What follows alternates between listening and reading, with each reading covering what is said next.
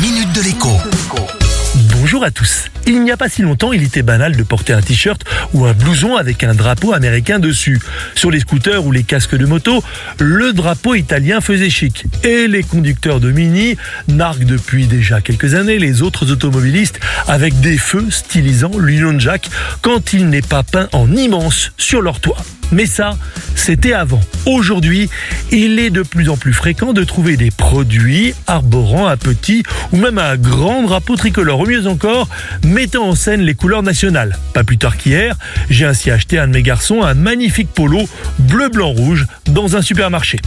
On ne peut que se réjouir du fait que le drapeau français soit à la mode et qu'il permette de distinguer certains produits des autres. Encore faudrait-il que la mise en avant des couleurs nationales soit cohérente. Autrement dit, que le produit en question soit réellement made in France. Et c'est malheureusement assez rarement le cas. Depuis quelques jours, une pétition lancée par l'ancien ministre Yves Gégaud réclame donc de réserver l'utilisation des drapeaux français aux seuls produits réellement fabriqués en France. Une mesure qui existe déjà pour les aliments transformés et permet ainsi aux consommateurs d'acheter à 60% du Made in France.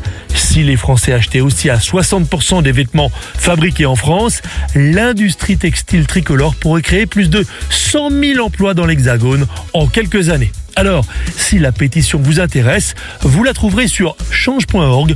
Protégeons nos produits. À demain. Avec Jean-Baptiste Giraud sur radioscoop.com et application mobile Radioscoop.